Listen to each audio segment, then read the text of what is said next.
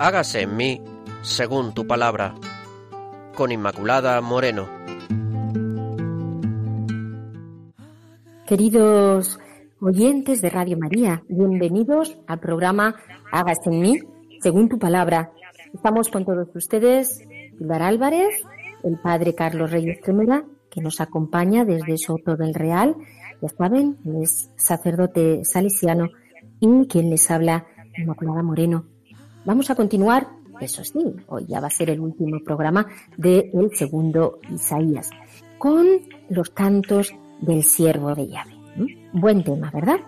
Les recuerdo que pueden ustedes ponerse en contacto con nosotros a través del correo hágase en mí, según tu palabra, arroba radiomaria.es. Repito, hágase en mí, según tu palabra, arroba radiomaria.es. Nos siguen ustedes enviando correos. Muchísimas gracias por todas sus palabras de ánimo y porque sabemos que están ahí, que es eh, lo importante. Claves para leer la Biblia.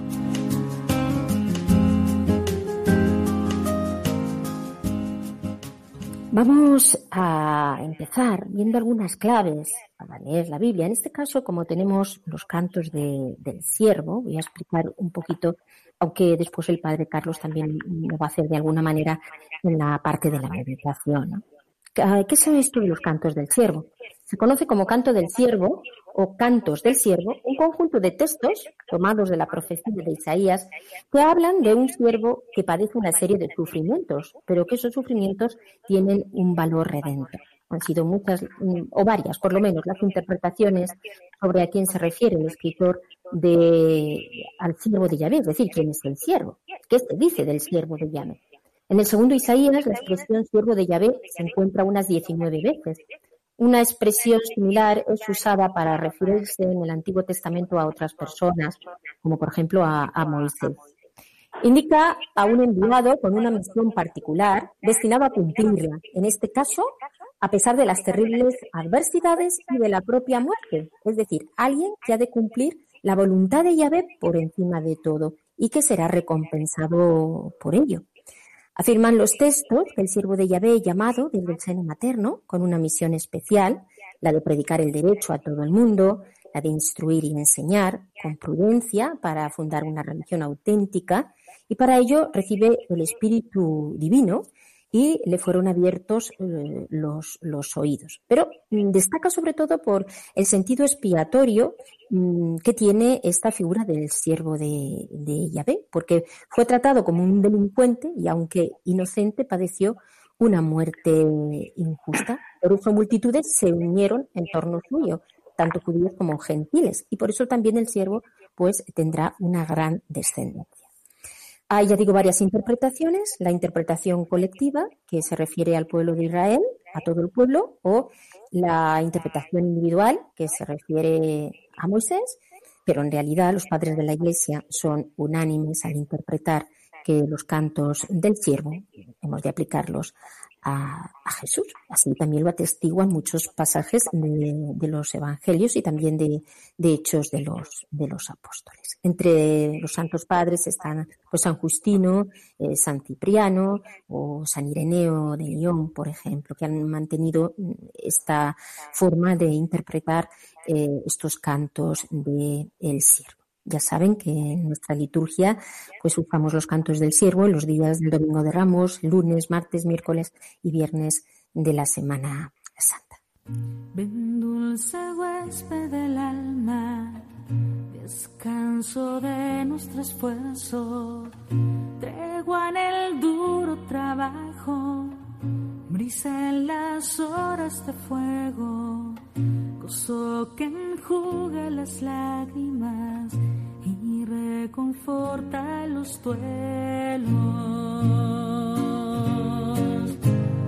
Ven, Espíritu Santo de Dios, mándanos tu luz, Padre amoroso del pobre, pon en tus dones esplendido, luz penetra las almas, te necesitamos, fuente del mayor consuelo, ven Espíritu Divino, ven Espíritu Santo de Dios, ven Espíritu Santo de Dios, ven Espíritu Santo de Dios. Hasta el fondo del alma, divina luz y enriquecenos.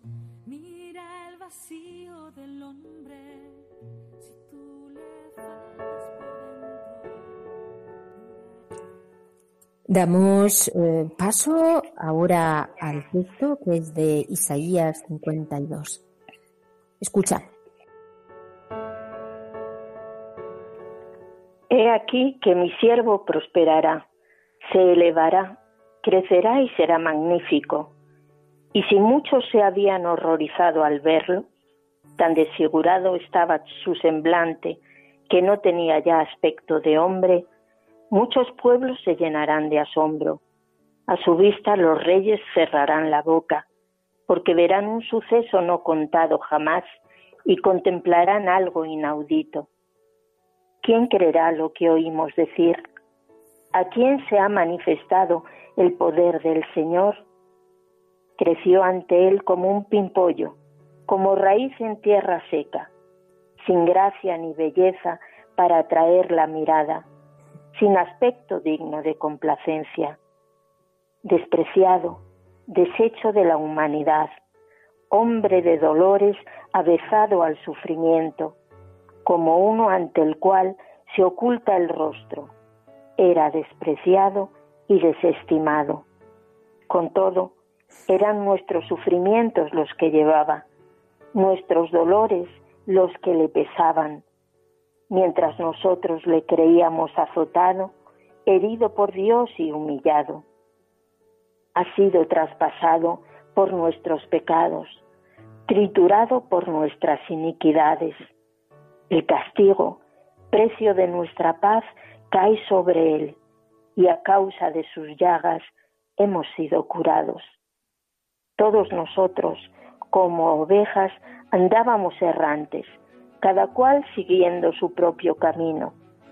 Y el Señor ha hecho recaer sobre él la perversidad de todos nosotros.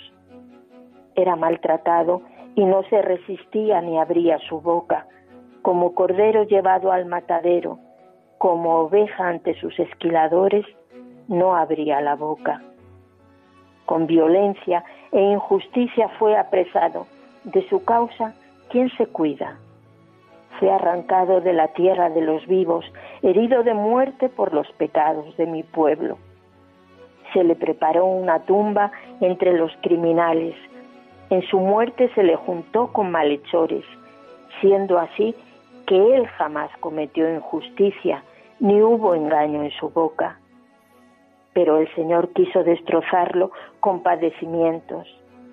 Si él ofrece su vida por el pecado, verá descendencia, prolongará sus días y la voluntad del Señor se cumplirá gracias a él. Después de las penas de su alma, verá la luz y quedará colmado. Por sus sufrimientos, mi siervo justificará a muchos y cargará sobre sí las iniquidades de ellos. Por eso le daré en herencia multitudes y gente innumerable recibirá como botín pues se entregó indefenso a la muerte y fue contado entre los malhechores, él que llevaba los pecados de muchos e intercedía por los malhechores. Dios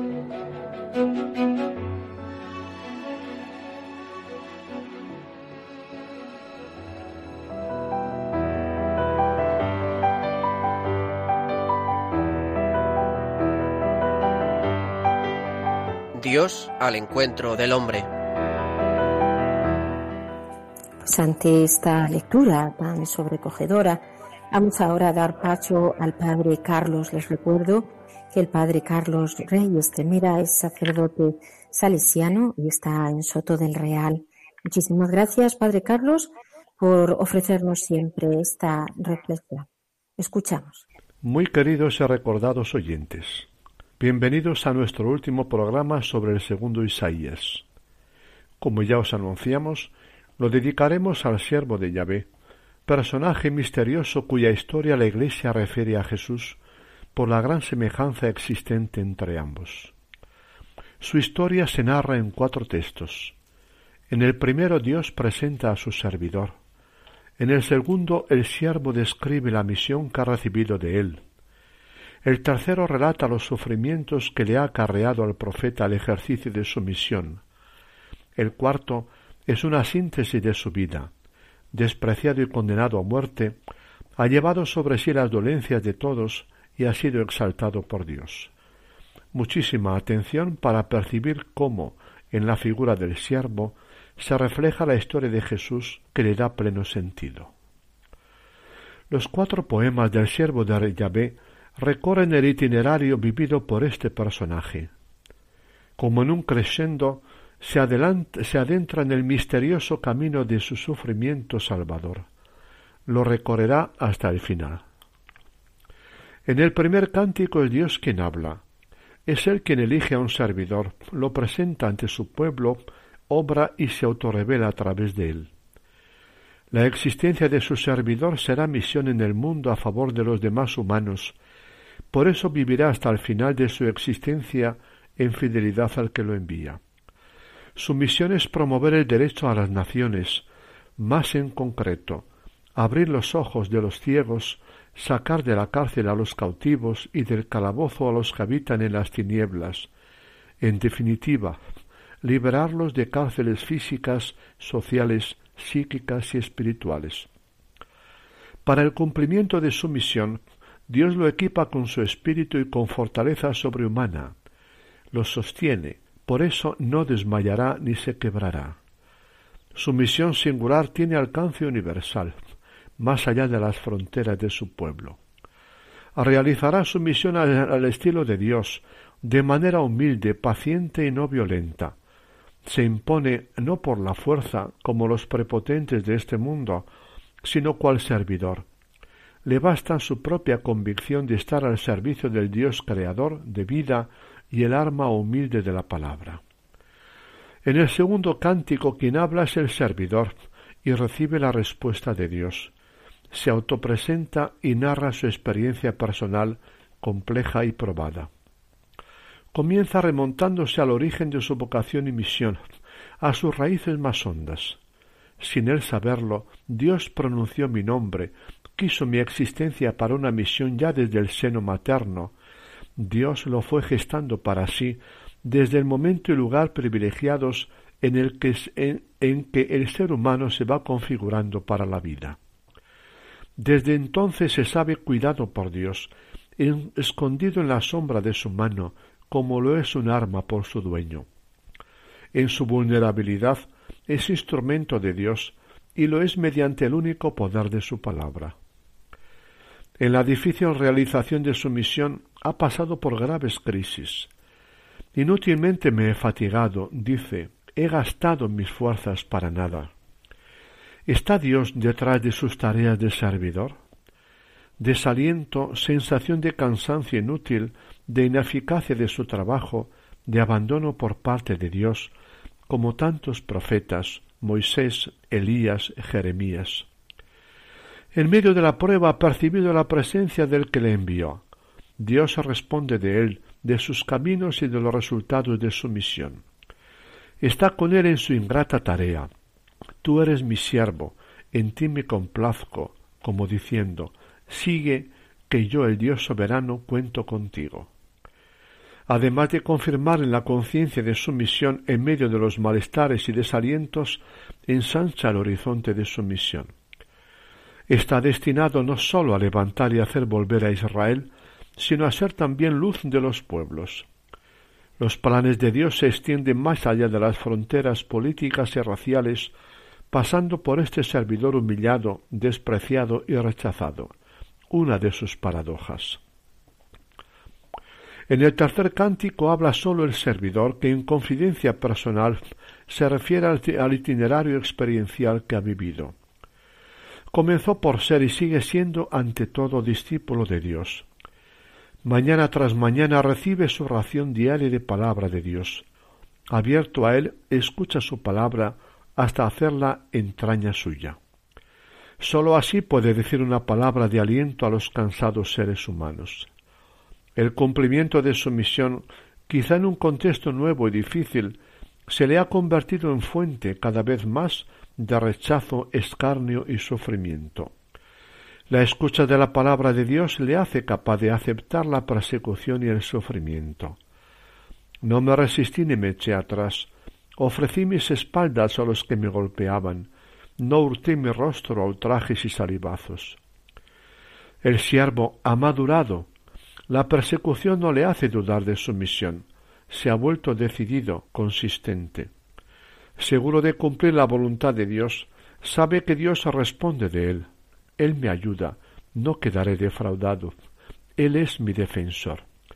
En el tribunal de los hombres Él reconocerá su justicia. Seguro de Dios puede aceptar con Él y por Él una existencia vulnerable, expuesta a lo peor, fiel hasta el final a su Dios y a su misión. El Señor me ayuda. ¿Quién podrá condenarme?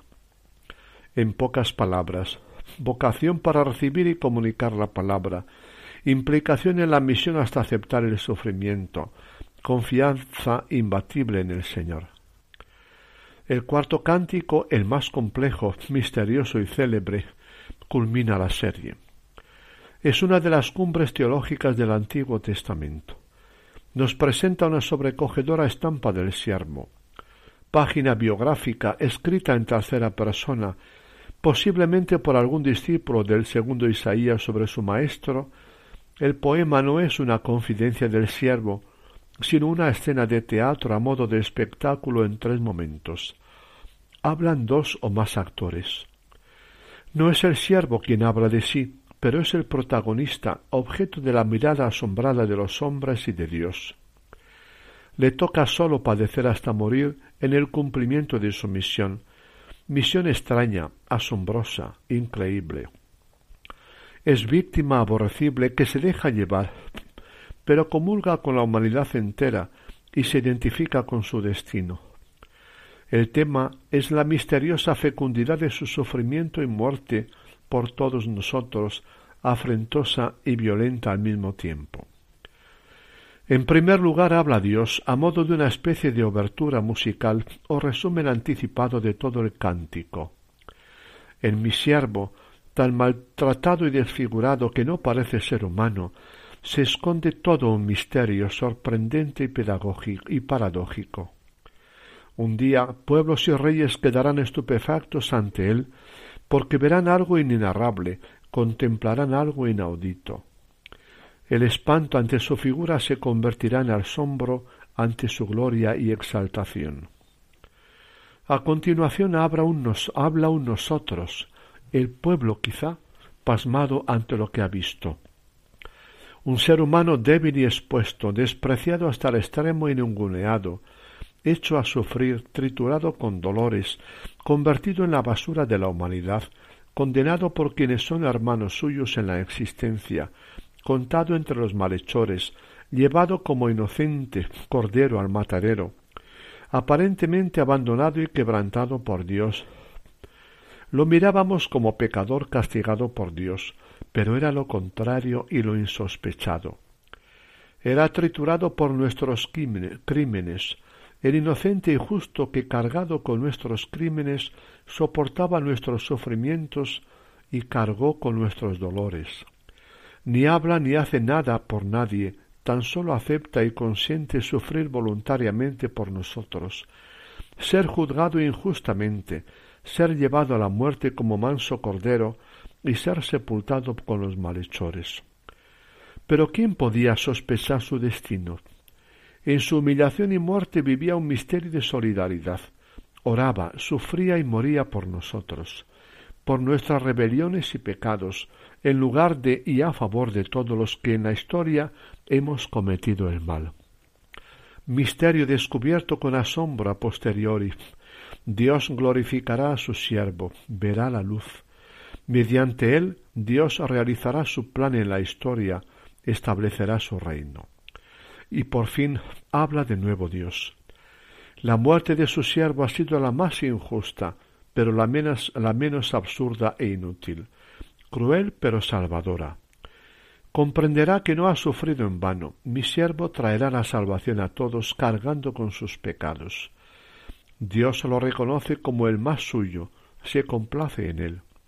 Lo justifica y glorifica, lo hace cabeza de muchos hombres y pueblos. Por él reconciliará a todos los hombres, les comunicará su justicia, sus propios verdugos se salvarán gracias a él.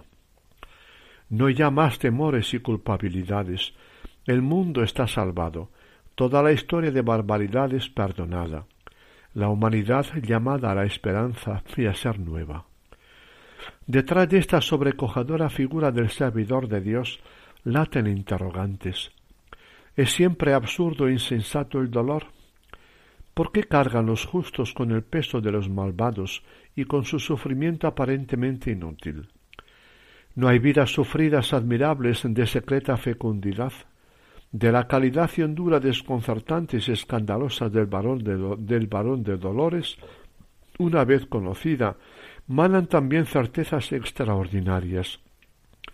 Dios aborrece el sufrimiento, el fracaso, la humillación, el silencio y la muerte, pero con su secreto poder los convierte en los lugares donde muestra su misteriosa comunión con los humanos. Son un espacio de su teofanía, allí donde muestra al mismo tiempo su solidaridad con los siervos pacientes y su poder salvador. Hay hombres y mujeres cuya misión en la vida sin protagonismo ni fechada social alguna, ha sido amar gratuitamente, cargar con el peso y hasta con las culpas de los demás, suplicar por ellos a Dios en esperanza confiada, solidarizarse con ellos hasta asumir el dolor, el fracaso y una muerte repentina y prematura. La humanidad puede convertirlo todo en ídolo, la belleza, el amor, la fecundidad, el poder, todo menos el dolor y la humillación. No hay ídolo del dolor y de la humillación. Pero Dios convierte a estos siervos y siervas sin belleza en apariencia humana digna en figura adorable y digna de confianza para siempre y para todos, incluidos los mayores criminales. Este servidor de Yahvé, del segundo Isaías, parece concentrar en sí el misterio del dolor que ha herido a Israel a lo largo de su historia como pueblo de Dios esclavo en Egipto, hambriento en el desierto, y dudando de su Dios, sometido por otros pueblos y expuesto a la crueldad, herido hasta la muerte del año, el año 586 a.C., con la única posibilidad de que su Dios lo pueda reconocer suyo y resucitarlo. Y condensa y encarna así las figuras dolientes de los profetas y justos anteriores y posteriores, postrados probados hasta el extremo en su tarea y su existencia. Moisés, Jeremías, Habacuc, Job, salmistas orantes desde su dolor, y los humillados y maltratados de todos los tiempos. El servidor ha recorrido todo un itinerario espiritual y teológico desde el primer poema hasta el cuarto. Brevemente señalado viene a ser en primer lugar, experiencia de llamada por Dios para una misión para con su pueblo y para con todos los pueblos. En segundo lugar, el cumplimiento de esta misión le origina rechazo y persecución por fuera, crisis y dudas por dentro. En tercer lugar, en este contexto, sólo Dios le sostiene fiel hasta el final. Y por último, culmina su misión en total indefensión y pasividad, como sufrimiento, fracaso y muerte, abandonado por los humanos y por Dios, pero solidario con aquellos y fiel a Dios. El siervo es alguien que vive una particular calidad de relación con Dios y con el pueblo. Su sufrimiento y muerte humanamente inútiles vienen a ser salvadores por voluntad de Dios. Como, como cuando nacemos mediante el amor de una madre, vivido en dolor y sangre, dirá Jesús, o como el grano de trigo que solo muriendo bajo tierra dará fruto.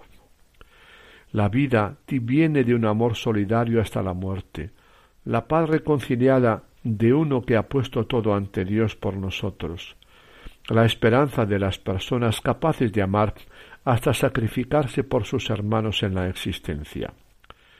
Aparte de en quién pensase el autor de estos poemas, el siervo de Yahvé descrito en ellos, viene a ser el retrato de muchos hombres y mujeres, servidores pacientes cargando con el peso de vida ajenas a otros todos los tiempos.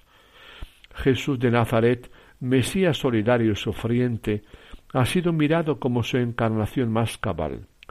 Los autores del Nuevo Testamento se han inspirado en su figura a la hora de relear su vida, su muerte y su resurrección. La semejanza entre, entre ambos desborda los poemas.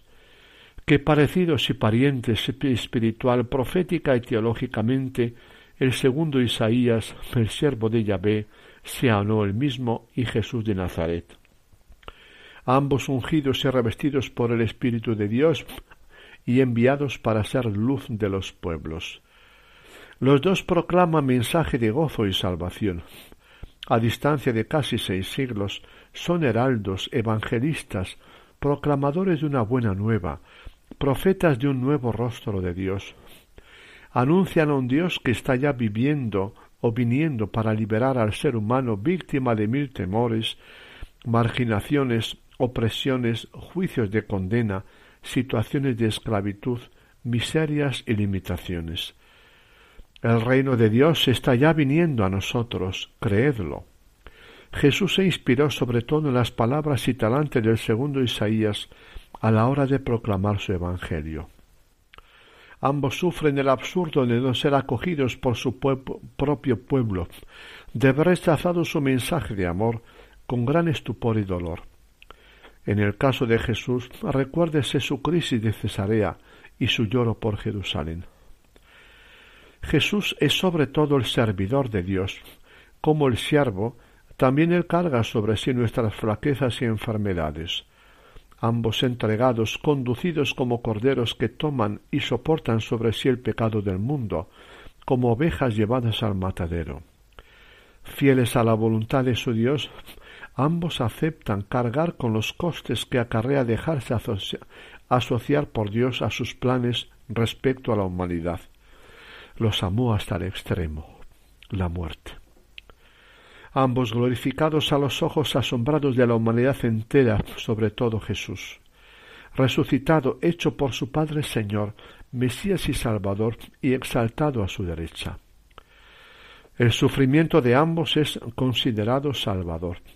Sólo el Dios sufriente nos puede salvar, dice el célebre teólogo protestante Bonhoeffer, también él condenado a muerte por el régimen nazi.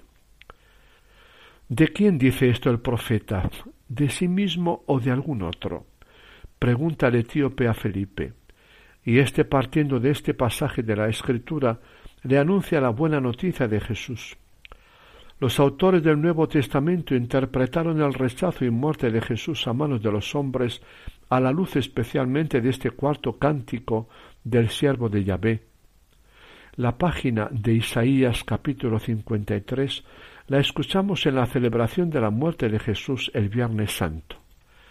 Su muerte fue cruel, pero bella, violenta, pero salvadora, absurda, pero llena de sentido, injusta, pero generadora de conciliación y de esperanza, comenzando ya para el llamado buen ladrón y el centurión romano. Un condenado por los hombres, justificado, resucitado y convertido por Dios en el Señor de la historia. El hombre es invitado a compartir los sufrimientos de Dios. Lo que convierte al cristiano en cristiano no es un acto religioso particular, sino la participación en el sufrimiento de Dios en la vida del mundo. Impresionante, ¿verdad? Cuánta grandeza en la historia del siervo de Yahvé, aun en medio de tanto dolor e injusticia. Qué inmenso es Dios, capaz de sacar vida del dolor, del pecado y de la muerte. Indefenso se entregó a la muerte y fue contado entre los pecadores cuando en realidad llevaba sobre sí los pecados de muchos e intercedía por los pecadores.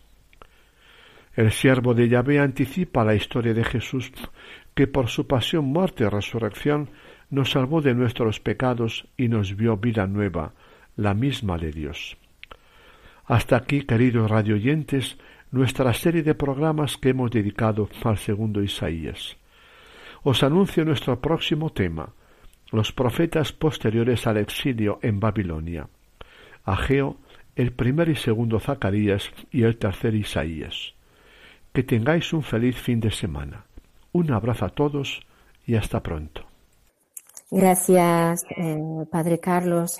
Les recuerdo que estamos en el programa Hágase en mí, según tu palabra, hoy viendo el segundo Isaías, ya la última sesión del segundo Isaías sobre el siervo de Yahvé. Gracias por su atención, queridos oyentes.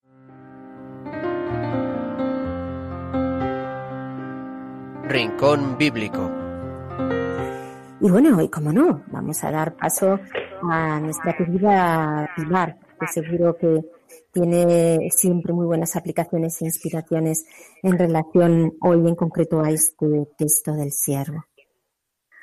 Pues Inma, a mí la verdad que estos cantos del siervo no sabes de qué manera me conmueven, porque como tú has dicho al principio, pues sí, es cierto que el domingo de Ramos, en los días estos de la Semana Santa, pues se hacen lecturas de los cantos del siervo, pero son fragmentos, ¿verdad?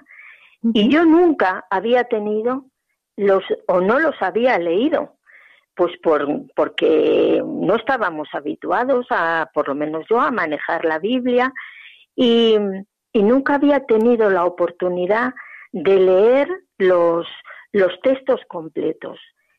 Y fíjate tú cómo me impresionó que sé cuándo fue la primera vez, en abril de 1993. Fue la primera vez que yo leí estos textos. Y la, la primera, cuando lo oí, o sea, mi sensación fue como que quedé anonadada. Y, no hace falta que venga nadie a explicártelo ni a darte una clase porque inmediatamente estas imágenes que se forman en tu mente ante esta palabra poderosa te pone frente a las imágenes de la, de la pasión. Y entonces entiendes muchas cosas. Eh, hay pequeños versículos que dan pistas para entender la, visión del Padre, por qué sucedió aquello, por qué tanto dolor y luego al mismo tiempo es tan consolador. Tus cicatrices nos han curado. Todos, todos y, cada uno de los cuatro cantos tiene esos versículos especiales que a cada uno nos tocan en nuestro corazón. ¿Qué decir pues de los cantos del siervo? Eh, porque además hay otra lectura que cuando tú estás orando con, con estos textos, inmediatamente te sientes tú llamada e interpelada. Sientes como que Dios también te elige a ti y te quiere confiar una misión. Y, y te conmueve. Es de las lecturas más conmovedoras de, si no la más para mí, del Antiguo Testamento. Estos cantos del, del siervo, que son una maravilla y, y cuando yo desde luego lo recomiendo, que cuando todo el mundo pueda, coja su Biblia y los lea despacio y haga oración con ellos, porque es una cosa impresionante. Ciertamente, Pilar, eh, siempre suele pasar con la palabra, ¿no? Pero especialmente con estos textos, cuando se leen los cantos del siervo, eh, uno siente que, que, se están sanando sus heridas, que el Señor mm, te sana, sana tus, tus llagas en las llagas de, del siervo, que, que, es, que es Cristo y uno siente que va realmente allí produciéndose una, una sanación por la, la fuerza profética que tienen los, los textos y, esa, esa manera que tiene el Espíritu Santo de escribir en realidad con tanta claridad lo que es la pasión de, de, Cristo. Entonces es verdad, es lo que tú estás compartiendo, como hay una, una fuerte corriente sanadora del Espíritu al leer estos maravillosos textos del canto de, del siervo. Pues, eh, queridos oyentes, vamos ahora a pasar a la oración. Lo vamos a hacer, vamos a, a volver a, a releer mm, parte de Isaías 52, 13, 53. Vamos a, a leer para con ello orar y así terminar el programa. Escucha. He aquí que prosperará mi siervo, será enaltecido, levantado y ensalzado sobremanera. Así como se asombraron de él muchos, pues tan desfigurado tenía el aspecto que no parecía hombre, ni su apariencia era humana. Otro tanto se admirarán muchas naciones, ante él cerrarán los reyes la boca, pues lo que nunca se les contó verán, y lo que nunca oyeron reconocerán. ¿Quién dio crédito a nuestra noticia? Y el brazo de Yahvé a quién se le reveló. Creció como un retoño delante de él, como raíz de tierra árida.